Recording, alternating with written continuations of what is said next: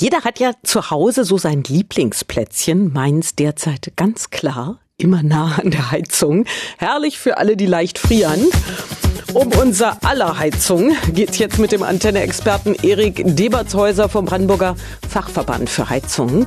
Denn seit dem neuen Jahr gilt ja das neue Gebäudeenergiegesetz, das viele Änderungen mit sich bringt. Guten Tag, Herr Debertshäuser. Guten Tag. Sie haben sicher derzeit alle Hände voll zu tun.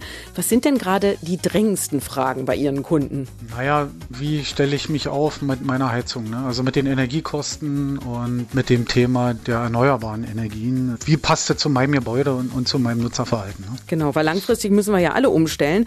Öl- und Gasheizung dürfen erstmal weiterlaufen. Ist denn ein Umstieg auf eine moderne Heizung mit erneuerbaren Energien vielleicht trotzdem jetzt schon sinnvoll? Das hängt immer tatsächlich von den Gegebenheiten vor Ort ab. Also sinnvoll ist es immer, generell erstmal sich damit auseinanderzusetzen, dass man erneuerbarer wird. Aber es muss natürlich zum Gebäude und auch zum Nutzerverhalten passen. Ne? Also gerade ältere, nicht wärmegedämmte Gebäude, da muss man dann wirklich gucken, dass man vielleicht auch am Gebäude was macht.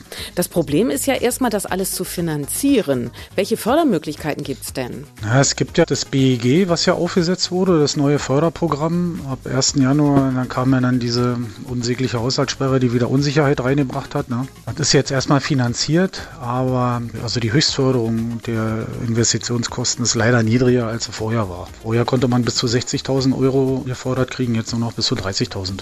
Okay, aber die sind theoretisch möglich.